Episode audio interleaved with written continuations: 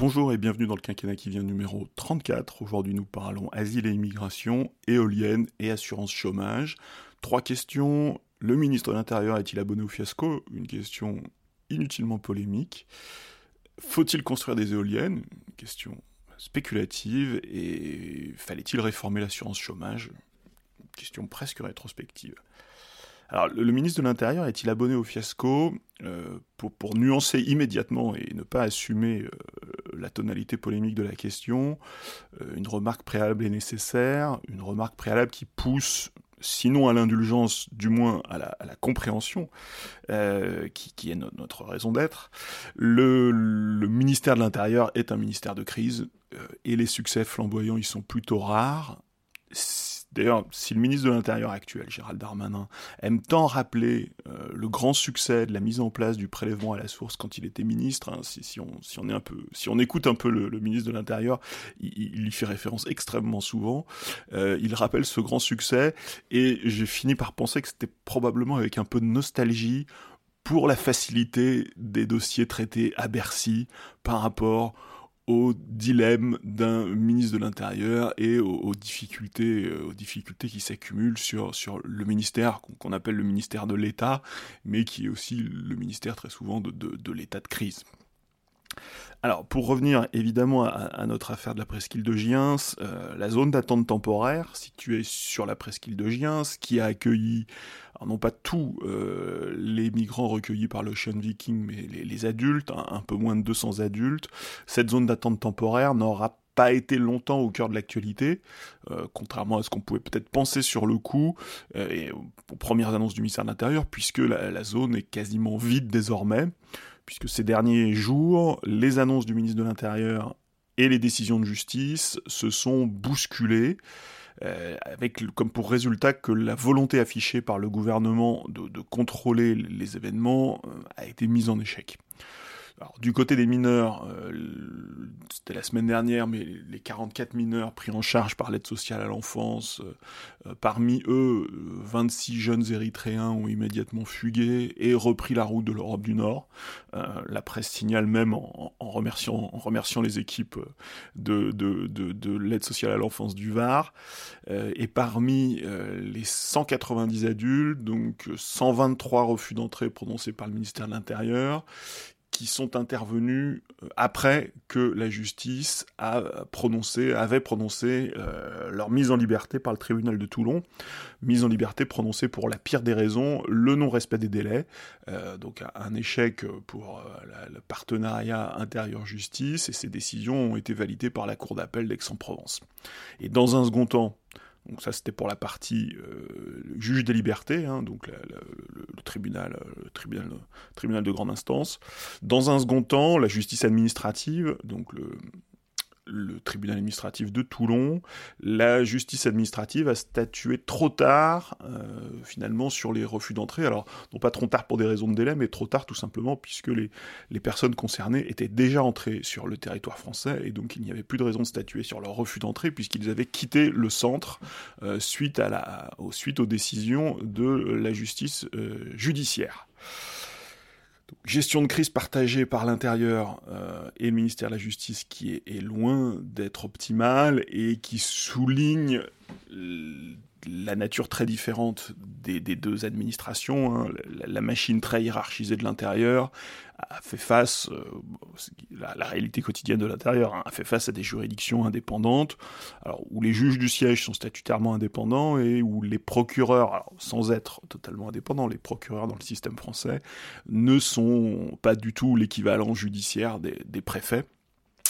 Donc un très mauvais, très mauvais tuilage, euh, bilan négatif pour l'exécutif qui par contraste, avait mis en place un dispositif très contrôlé, hein. arrivé dans le port militaire de Toulon, euh, un peu à l'abri des regards, transfert sur la presqu'île de Giens, euh, qui avait quand même sa part de... L'État mettait un peu en spectacle le, contrôle, de, ou en tout cas mettait en scène le contrôle de la situation, annonçait très vite des dizaines de mesures d'éloignement qui ne seront pas effectives, hein, puisque les, intéressés sont entrés sur le territoire national désormais, euh, et finalement les, personnes qui n'ont pas poursuivi leur trajet, hein, puisque beaucoup de ces personnes, un projet migratoire assez précis et une destination assez précise manifestement. Ceux qui restent sur le territoire national sont pris en charge par le dispositif d'accueil des demandeurs d'asile. Alors, ils n'ont pas encore forcément le, statut de demandeur d'asile, euh, mais le gouvernement a tout intérêt euh, à ce que le plus grand nombre ait le statut de demandeur d'asile euh, pour pouvoir les inscrire dans le dispositif de solidarité européenne, hein, puisque c'était là aussi un des, arguments de, l'État, euh, que faisait valoir l'État, le dispositif de solidarité européenne, mis en place euh, sur la base du volontariat, donc euh, un peu en, marge des institutions européennes, simplement avec des États volontaires, mais à l'initiative de la France, à la toute fin de la présidence française du, du Conseil de l'Union européenne, donc à, la, fin du printemps, et le, le, dispositif de relocalisation des demandeurs donc suppose qu'ils soient demandeurs d'asile reconnus. Par contre, euh, là encore un petit, un petit bémol, et c'est vrai que euh, la, politique migratoire est, remplie de ces petits bémols, c'est que la relocalisation du demandeur d'asile ne peut pas se faire sans son consentement. Hein. la, décision, la décision est soumise au consentement du demandeur, donc c'est sans doute l'élément qu'il faudra suivre dans, dans, les prochaines, dans les prochaines semaines, puisque l'OFPRA devrait quand même statuer assez vite sur le, sur le, statut euh, des personnes qui sont restées sur euh, le territoire national. Alors si l'exécutif veut prendre cette affaire par le bon côté, euh, il est certain que le terrain est maintenant parfaitement préparé pour euh, la mise à plat du droit de l'accueil et de l'asile, hein, qui était prévu, puisque c'est le, sens du, futur projet de loi Asile-Immigration, annoncé dès cet été, puis retardé, renvoyé au mois de janvier, euh, puisque un des objets du projet de loi, ce sera de simplifier le contentieux, le droit euh, et le contentieux lié à ce droit, un volume de contentieux très important, partagé exactement comme dans le cas toulonnais, entre justice judiciaire et justice administrative. Alors, un rapport du Conseil d'État, une mission sénatoriale pilotée par le, sénateur LR du Rhône, Jean-Noël Buffet, qui est président de la commission des lois, ancien maire d'Oulin, je crois, pour, les, Lyonnais qui nous écoutent, euh, ont, bien balisé le terrain. Donc le, gouvernement n'est pas du tout en, terrain inconnu de ce côté-là, à la fois juridiquement, c'est la partie Conseil d'État, et politiquement, puisque le, rapport LR, le rapport du sénateur LR, euh, balise politiquement le terrain. C'est évidemment dans cette direction que le ministre de l'Intérieur entend aller mais euh, la portée de l'ensemble, la portée du dispositif législatif devrait être euh, aussi pondérée par euh, les, réalités juridiques bien connues. Le droit de l'asile est un droit, le droit de l'immigration et de l'asile est un droit très européanisé, que ce soit via les directives européennes qui l'encadrent et via aussi la jurisprudence de la, la CEDH, la Cour européenne des droits de l'homme, et euh, cette européanisation du, droit de, l'immigration et de l'asile se fait, alors les associations de défense euh, ou de solidarité avec les migrants ne, seraient probablement pas d'accord, mais se fait dans un sens plutôt protecteur euh, des droits des demandeurs par rapport à, l'état du débat public, par rapport aux, demandes qui sont formulées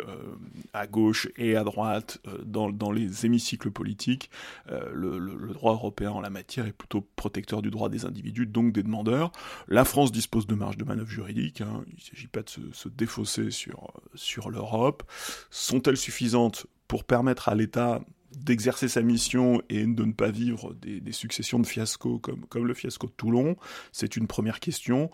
Ces marges de manœuvre juridiques seront-elles suffisantes pour convaincre LR de soutenir le texte? Ça, c'est une question un peu plus politique, mais qui peut avoir son importance sur la définition du quinquennat qui vient, puisque euh, ce texte pourrait être une forme de premier texte politique un peu compliqué euh, sur euh, la, relation future et la, durabilité de la relation entre euh, ce que j'ai appelé la coalition virtuelle entre la majorité présidentielle et les parlementaires LR. Le débat des prochains mois devrait nous, éclairer. D'ici là, la primaire LR sera terminée, mais je pense que c'est un facteur qu'il ne faut pas surévaluer parce que de toute façon, la primaire LR aura déjà un peu le processus par lui-même aura cranté des positions à droite sur lesquelles euh, les responsables politiques, alors certes, pourront faire des compromis dans le cadre parlementaire, mais qui les engageront quand même un petit peu. Euh, c'est des positions politiques plutôt dures, hein, quand on, si on a un tout petit peu écouté le, débat des, trois prétendants à la présidence LR en début de semaine. Tout ça se formalisera puisque au Parlement, puisqu'à l'initiative du gouvernement, députés et sénateurs débattront euh, de la politique d'immigration au tout début, dans les tout premiers jours de décembre. Euh, c'était prévu, c'est pas une conséquence de la crise, et on aura à ce moment-là une idée un peu plus précise, un peu plus fine des positions et peut-être même des, intentions euh, des uns et des autres dans le débat qui vient.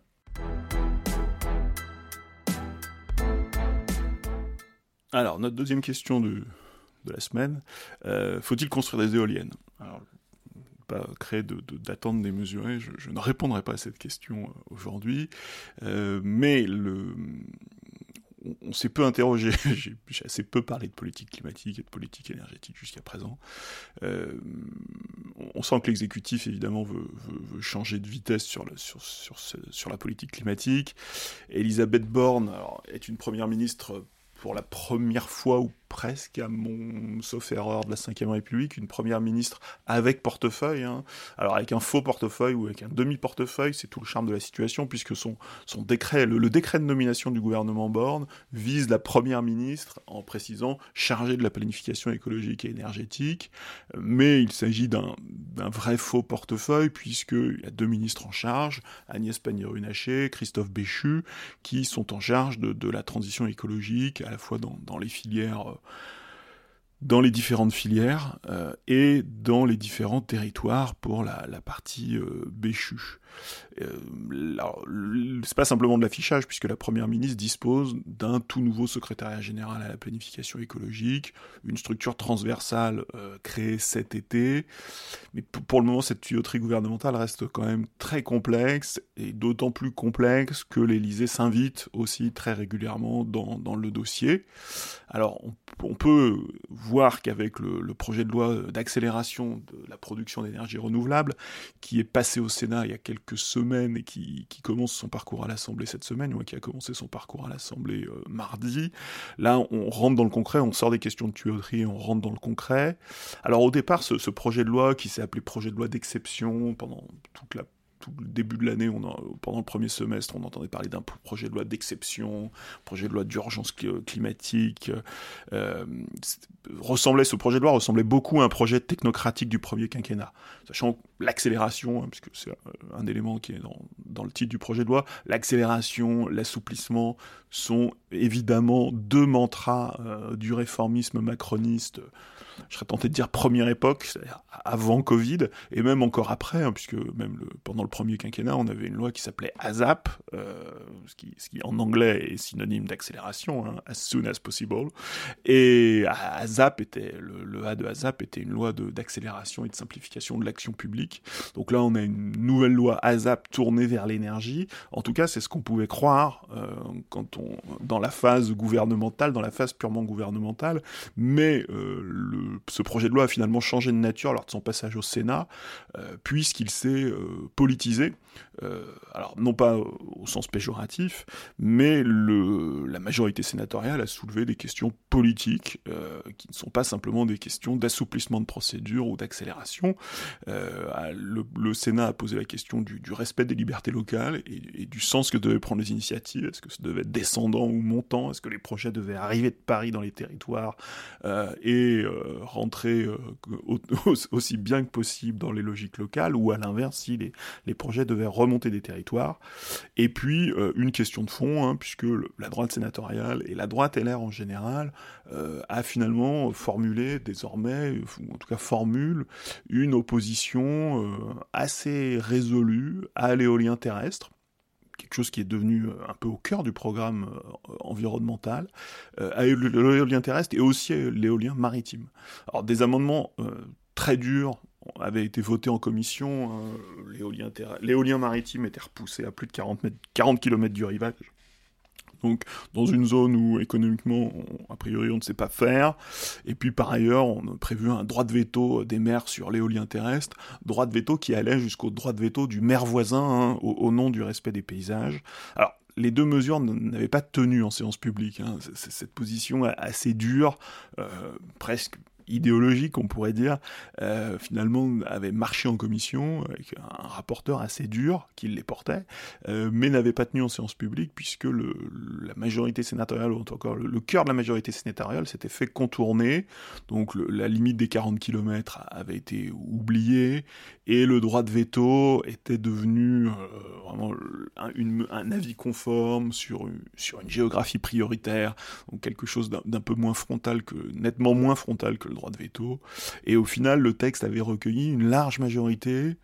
320 sur 43 votants, je crois, mais qui ne doit pas masquer quand même des, difficultés très rentrées, et le fait que les durs de LR avaient été battus, et le, vote général sur le texte, qui est présenté comme un vote consensuel, euh, cache en fait des lignes de faille très importantes, puisque le, vote consensuel, c'est surtout le fait que une grande partie de la gauche a voté le projet, et que la droite s'est résolue à voter le projet, mais après après avoir été souvent mis en minorité euh, lors de l'examen en séance public. Et d'ailleurs, ces difficultés un peu poussées sous le tapis ou, masquées par le, soi-disant vote consensuel du Sénat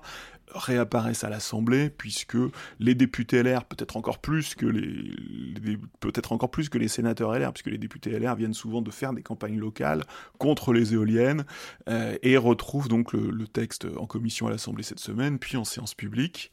Euh, alors, si LR a, des dilemmes ou des, des, lignes rouges désormais sur ces questions-là, l'épisode est aussi intéressant pour la majorité, puisque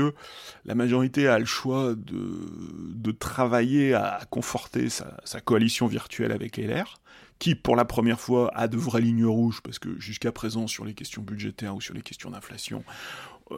on, a pu parler de totem, c'est-à-dire que LR obtenait des mesures symboliques euh, qu'il défendait depuis longtemps, ou des mesures, voilà, qui, des, prises de guerre, euh, mais qui ne constituaient pas véritablement des lignes rouges. Là, LR, il y avait une interview assez dure d'Olivier Marlex, donc le, président du groupe des députés LR, qui, lui, définissait ce qu'on, vraiment, qui était dans un, vocabulaire de, de la ligne rouge. Donc, euh, la majorité présidentielle a le choix entre euh, bah, finalement travailler à un compromis euh, autour de lignes rouges, ce qui n'est pas forcément simple par rapport à la logique poussée par le texte, ou d'expérimenter une majorité alternative avec certains groupes de la NUPES, euh, notamment peut-être le, groupe socialiste euh, ou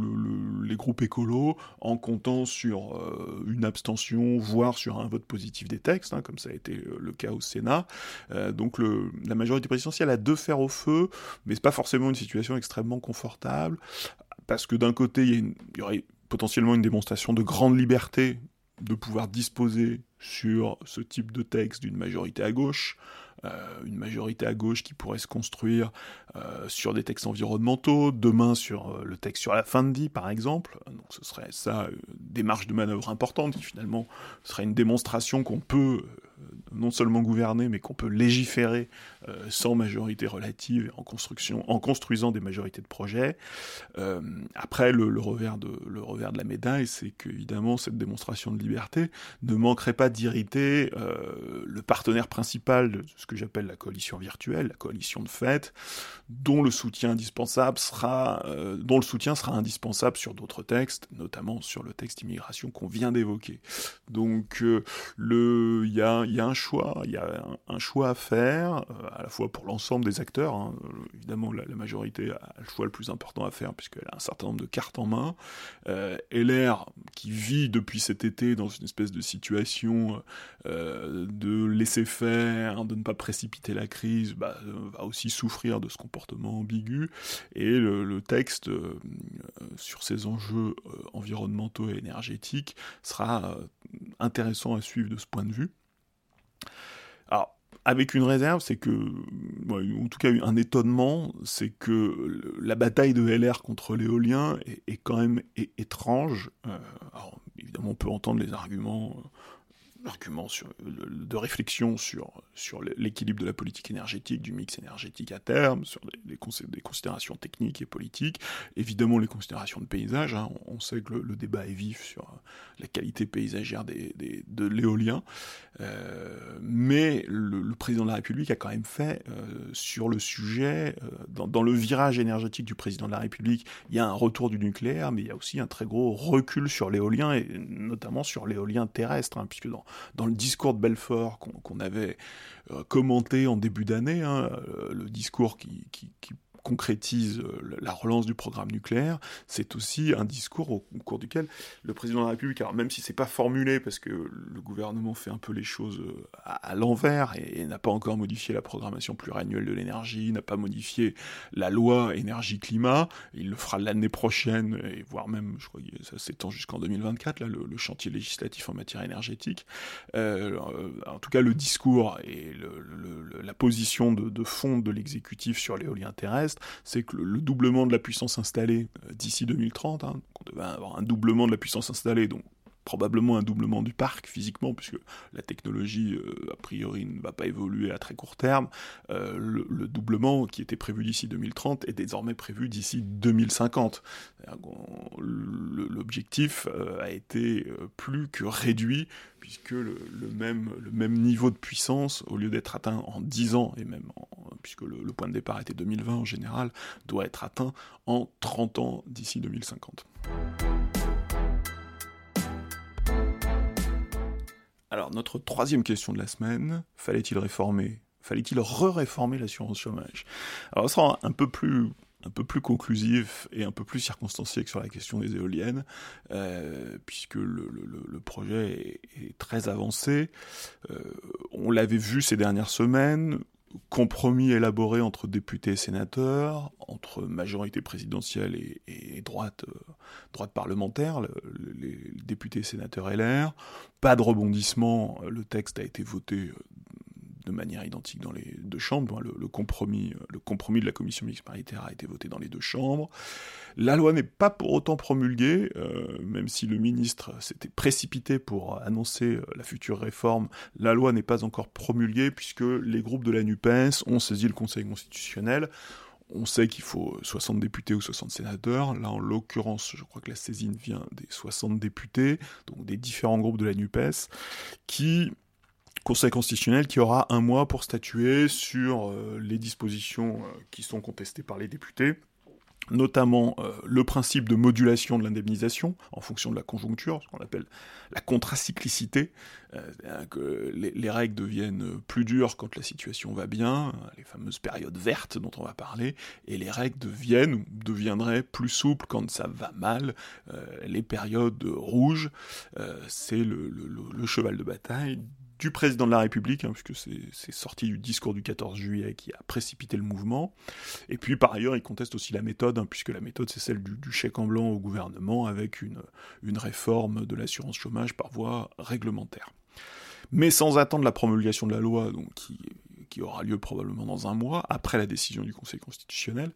euh, le gouvernement a bouclé la concertation avec les partenaires sociaux et on a dévoilé les résultats euh, lundi euh, en précisant comment fonctionnerait le principe de modulation et en annonçant un calendrier au 1er février 2023. Il s'agissait bien d'une concertation et non d'une négociation, c'est-à-dire que les, partenaires sociaux ont été informés, pu évidemment un peu discuter, mais il ne s'agissait pas ni d'une négociation ni d'une concertation. Du moins, il ne s'agissait pas d'une négociation, mais bien d'une concertation.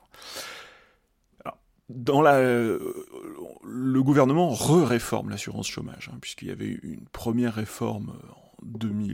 en 2018-2019, euh,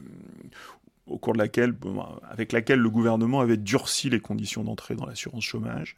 sur la, période d'éligibilité, et introduit par exemple une, mesure de dégressivité pour les demandeurs d'emploi les, mieux indemnisés, le chômage des cadres, grosso modo, avec une mesure de, donc dégressivité, mais surtout une modification du mode de calcul pour l'ensemble des chômeurs euh, qui était euh, bah, moins favorable, qui devait produire des économies, puisque la réforme de 2019, c'était une réforme budgétaire, une réforme principalement d'équilibre. La réforme de 2023 a en principe moins d'objectifs budgétaires, même si euh, Olivier Dussopt, le ministre du, Travail, maintenant on se met à parler de 4 milliards d'économies. donc la réforme de 2023 ne touchera ni aux conditions d'entrée, d'éligibilité, donc le, mode de calcul, ni au montant, mais à la durée d'indemnisation, hein, avec une réduction de la durée d'indemnisation de, de 25%, donc d'un quart et en fonction de la conjoncture, puisque c'est le, principe que défend euh, l'exécutif dans cette affaire. L'exécutif a présenté les deux critères qui permettront de qualifier l'état du marché, euh, en distinguant donc les périodes vertes, euh, qui vont bien, et donc où les règles sont plus dures, et des périodes rouges, où ça va moins bien, et où les règles sont plus souple, même s'il y a une petite astuce qu'on explicitera tout à l'heure. Donc deux critères pour distinguer le vert du rouge, un critère de stock, euh, le chômage est-il supérieur ou inférieur à 9% du PIB Aujourd'hui on n'est pas loin de 7, donc euh, ce critère de stock, il y a, je crois, que c'est, je crois que la dernière fois que la France était à 9, ça devait être en 2017. Alors Évidemment, 2017, c'est le début du premier quinquennat Macron, je ne sais pas si c'est exactement la référence. Il me semble que l'exécutif a évoqué euh, un taux moyen sur 20 ans, quelque chose comme ça. Bon, euh, un, très gros agrégat statistique, hein, qui a le mérite d'être simple. Un critère de stock, donc le, taux de chômage, euh, au-dessus ou en dessous de 9%, et puis un critère de flux, c'est-à-dire que même si euh, le stock est bas, même si on est sur un taux de, 7-8, hein, il risque d'être la situation au moins de la prochaine année, et peut-être même de la suivante, euh, un critère de flux, c'est-à-dire que si on a une, augmentation brutale du chômage, plus 0,8 points sur, sur un trimestre, hein, c'est-à-dire que si le chômage passe de de 7,2 à 8 sur un trimestre. Euh, donc, les deux critères sont pas cumulatifs, c'est soit l'un, soit l'autre, ou les deux en même temps éventuellement, mais il n'y a pas besoin de réunir les deux. Mais donc, dans les deux cas, ça déclenche euh, si on franchit les, les 9 ou si l'accélération, l'augmentation brutale du chômage a lieu, on bascule euh, du vert au rouge. Et donc dans le vert, la durée d'indemnisation sera réduite de 25%,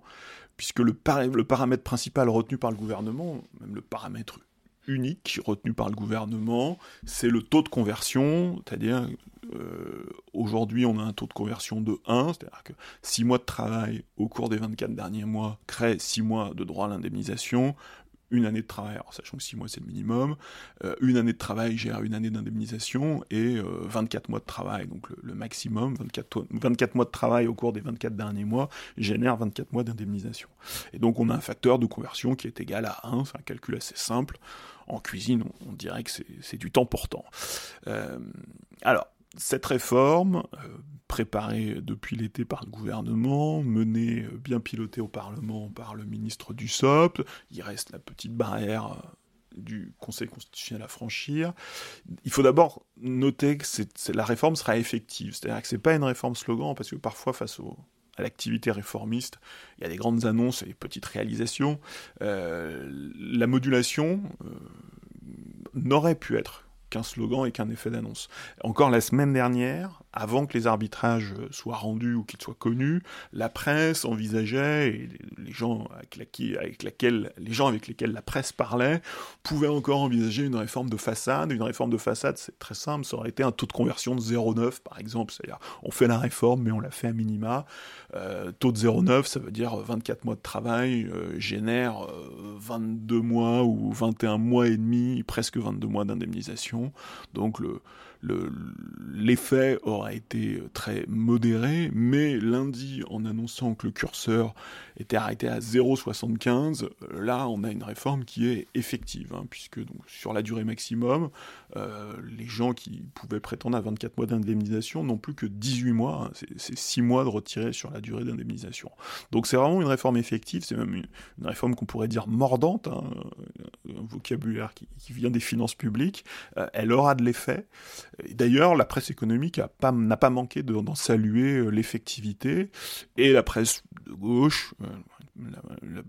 la, presse de gauche s'en est plutôt inquiétée. Euh, les syndicats de salariés s'en sont également inquiétés et les syndicats patronaux ont plutôt salué la réforme. Donc euh, pas du tout une réforme en trompe-l'œil, hein, une vraie réforme, loin du slogan, en tout cas à la hauteur du slogan. Par exemple, pour, qu'on mesure, euh, pour bien mesurer. Lors de la précédente réforme de l'assurance chômage, typiquement, on avait une réforme slogan qui était le droit à la démission, et quand on voit la réalité du droit à la démission, euh, le droit à la démission, le, beau slogan du droit à la démission, a été vidé de son contenu par des modalités très restrictives. Euh, la, modulation contracyclique, donc qui va être décidée à partir de, qui va être en place probablement à partir du 1er février, elle sera effective. Et d'ailleurs, cette, espèce d'asymétrie est, assez significative. Hein. Quand, il s'agit d'augmenter les droits, euh, le droit à la démission, c'est une forme d'augmentation de droits. Le dispositif euh, réel se, révèle être très en retrait par rapport aux annonces. Par contre, quand il s'agit de, réduire les droits et au passage de faire des économies pour l'UNEDIC, le dispositif là est tout à coup à la hauteur des annonces. Et d'ailleurs, le ministre du Travail a même évoqué un passage au facteur 0,6, hein, donc le, facteur aujourd'hui, le facteur, décidé pour la, dans un premier temps, c'est 0,75, mais si on, avançait vers le plein emploi, le gouvernement n'exclut pas de descendre encore le facteur jusqu'à 0,6, donc euh, euh, là on serait sur une baisse de 40% du temps d'indemnisation. Alors, l'exécutif s'appuie sur les comparaisons européennes pour montrer et démontrer que la générosité, selon le terme convenu, euh, du système français de protection sociale euh, reste forte et reste encore parmi, le système reste un des plus généreux, euh, y compris dans la future période rouge, tant au regard de la durée que du montant de l'indemnisation.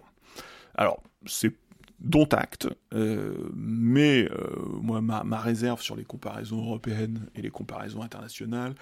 c'est qu'en général les composantes de l'État-providence euh, fonctionnent, font système en fait, et sont souvent des systèmes de compromis, et qu'il est toujours un peu facile de faire ses courses en sélectionnant tel ou tel élément à l'appui d'une démonstration, et l'exemple le plus typique c'est le Danemark, puisque au Danemark on a des règles d'indemnisation très restrictives, évidemment que les règles françaises seront toujours beaucoup moins restrictives que les, règles danoises, mais qu'elles s'accompagnent d'une politique forte de retour à l'emploi, d'une politique très active de retour à l'emploi, ce qui n'est pas le cas euh, en France. Donc les, compromis, euh, les systèmes de protection sociale sont des systèmes de compromis, sont des systèmes équilibrés, sont des système. Euh, donc prendre les éléments un peu isolément et, pointer que tel système est plus ou moins favorable est quand même souvent un petit peu une façon d'analyser un peu, un.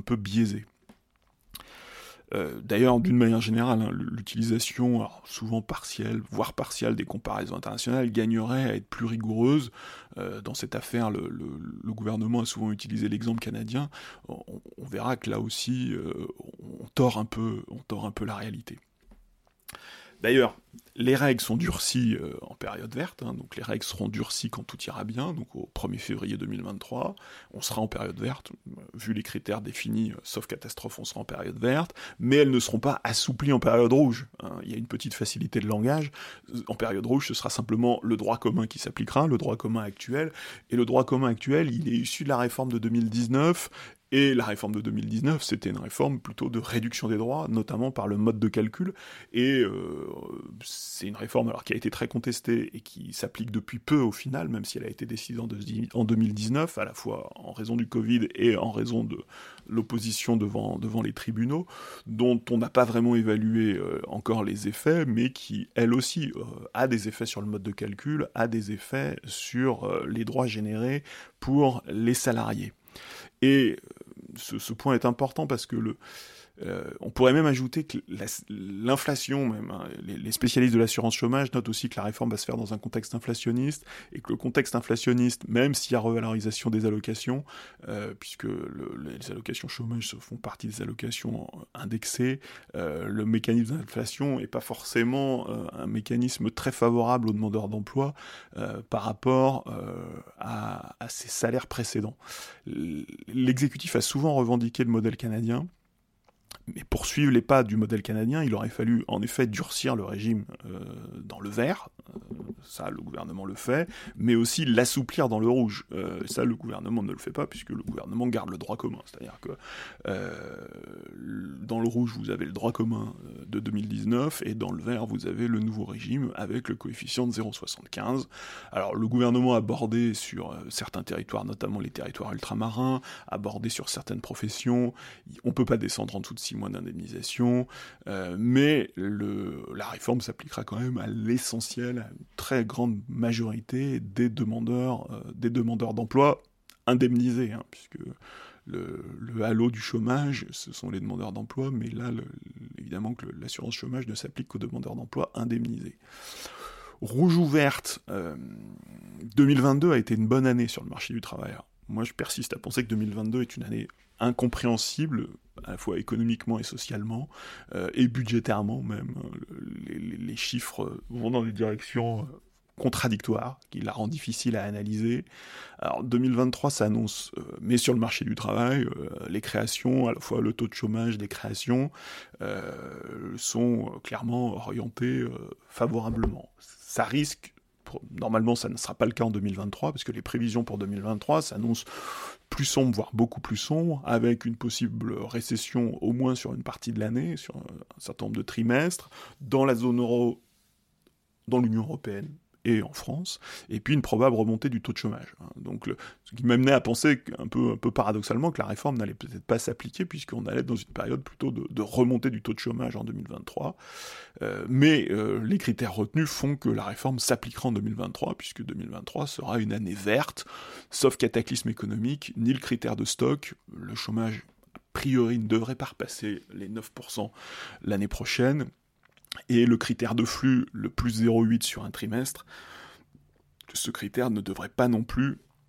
euh, déclencher euh, le passage du vert au rouge. Alors, il y a, a un, effet d'optique un peu sur la réforme qui est gênant, c'est que l'exécutif utilise souvent l'argument des 24 mois pour installer l'idée qu'il y a un, grand confort dans, l'assurance chômage, euh, avec des, demandeurs d'emploi qui auraient trop de temps devant eux, et qui finalement, euh, avec une courbe en U, c'est-à-dire qu'ils seraient très actifs au début, puis qu'ensuite ils, seraient moins actifs dans la période centrale, puis qu'ils redeviendraient actifs à l'approche de la, fin de droit. Euh, ça, c'est le, grand argument du, gouvernement. Il y a des études empiriques, évidemment, tous les phénomènes économiques ont été étudiés, mais ça, reste des comparaisons internationales euh, dont le degré de pertinence euh, doit être euh, mesuré. et souvent, alors surtout, l'argument des 24 mois crée une illusion d'optique, c'est que la, réalité du chômage est bien différente. Les demandeurs d'emploi indemnisés, dans leur immense majorité, n'ont pas 24 mois de droit devant eux. Le, chômeur avec 24 mois devant eux, c'est le, chômeur qui vient de se retrouver sur le marché du travail pour la première fois, après une longue période euh, une longue période d'activité. Donc les demandeurs d'emploi indemnisés ont des droits bien plus courts et ils ne les utilisent pas. Hein.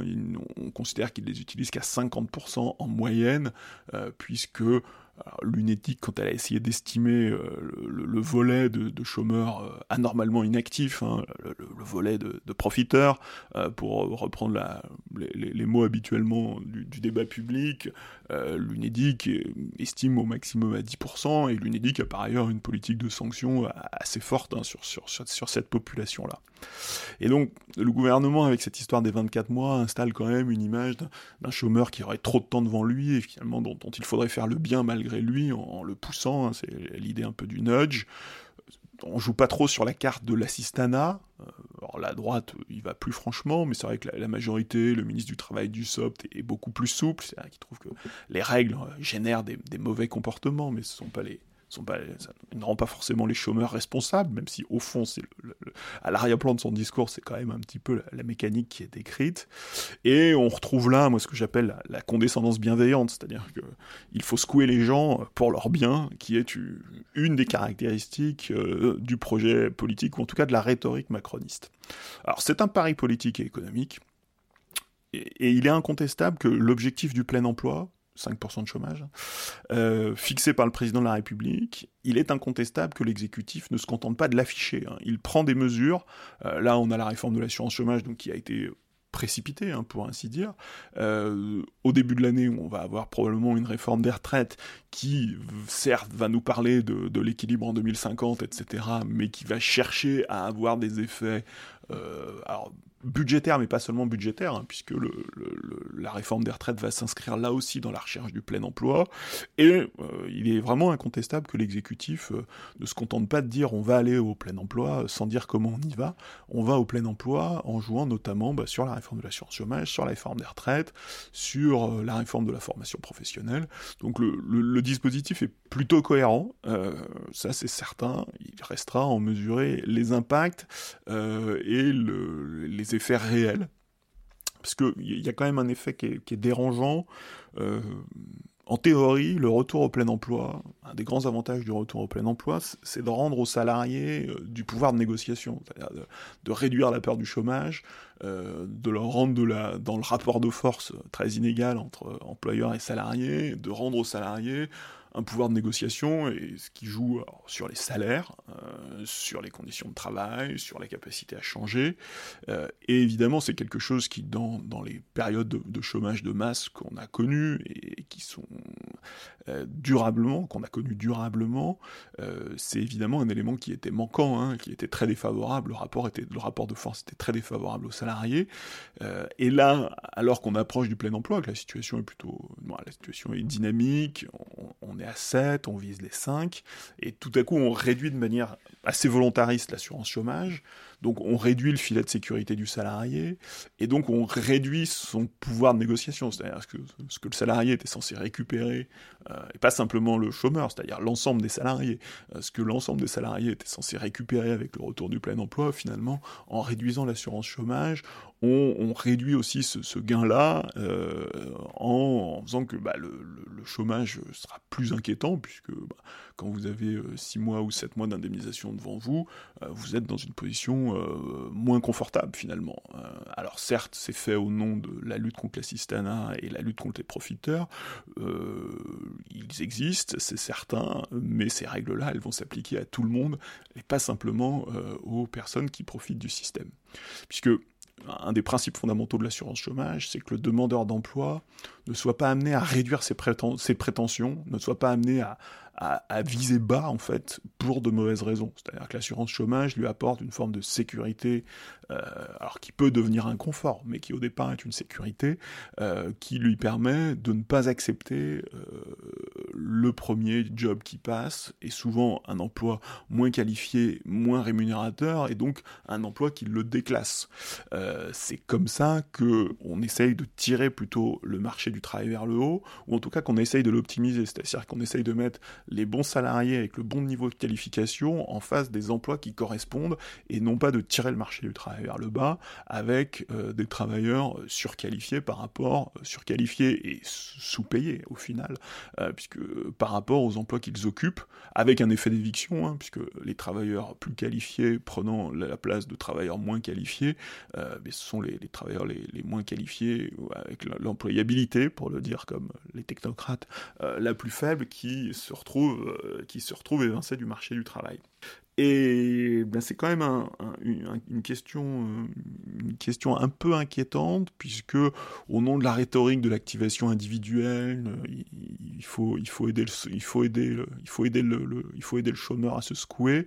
au-delà des économies budgétaires, hein, puisque donc, le gouvernement annonce 4 milliards d'économies, il ne faudrait pas que cette politique se paye par un déclassement général. Euh, et même, moi, j'aurais tendance même à avoir une inquiétude un peu plus large, euh, qui est qu'aujourd'hui, je pense que, en tout cas moi, à titre personnel, je trouve que le marché du travail est, assez incompréhensible parce qu'on est à un moment où le chômage baisse, euh, il y a énormément, mais il reste quand même 7%, c'est pas le plein emploi, même si il y a quand même certains symptômes du plein emploi, euh, comme, comme je l'ai dit dans un numéro précédent. Euh, il y a la fameuse problématique des emplois non pourvus, euh, donc avec une mauvaise, un mauvais appariement, pour le dire comme les économistes, entre, entre l'offre et la demande, mais aussi par ailleurs le marché du travail complètement faussé, puisque l'argent public ruisselle, notamment Libé fait un papier ce matin, et c'est pas le premier, sur le dispositif de soutien à l'apprentissage, ce qui est à la fois très coûteux pour les finances publiques, qui vient modifier les statistiques, donc qui crée en partie l'illusion d'un marché du travail très dynamique, mais très dynamique car très subventionné. le, quoi qu'il en coûte est aussi un quoi qu'il en coûte du marché du travail, et donc l'approche ultra rationnelle, très calculée de l'exécutif et du, ministre du, Travail euh, doit aussi s'interpréter au regard d'un marché du travail qui est quand même euh, assez difficile à comprendre parce que faussé euh, par le déversement d'argent public. En plus, son pilotage par une statistique aussi large que le taux de chômage global euh, personne ne vit dans le monde du taux de chômage global. tout le monde vit sur un marché du travail spécifique, euh, régionalisé en partie. Euh, le gouvernement a écarté le facteur régional, mais aussi bah, sectorisé, c'est-à-dire que les gens cherchent dans leur, dans leur secteur, dans leur filière. Les, demandeurs d'emploi ne vont pas basculer du jour au lendemain vers les, emplois non pourvus de la restauration. Donc la, réalité vécue du marché du travail n'est pas celle du taux de chômage au sens du PIB. Donc le, la question, c'est de savoir comment le, dispositif va, s'inscrire dans cette réalité-là. Euh, il y a quand même beaucoup d'interrogations, et une seule chose est acquise, ce qui est certain, c'est que les droits des salariés seront réduits, et le gain collectif, alors il est très grand, euh, attendu, attendu par le gouvernement, il est très important, hein, c'est un, un, élément important sur la marche vers le plein emploi, mais il est quand même très incertain. Voilà, on a fait le tour de nos trois questions, épuisé, surtout la dernière. Euh, épuisé l'orateur et, le public probablement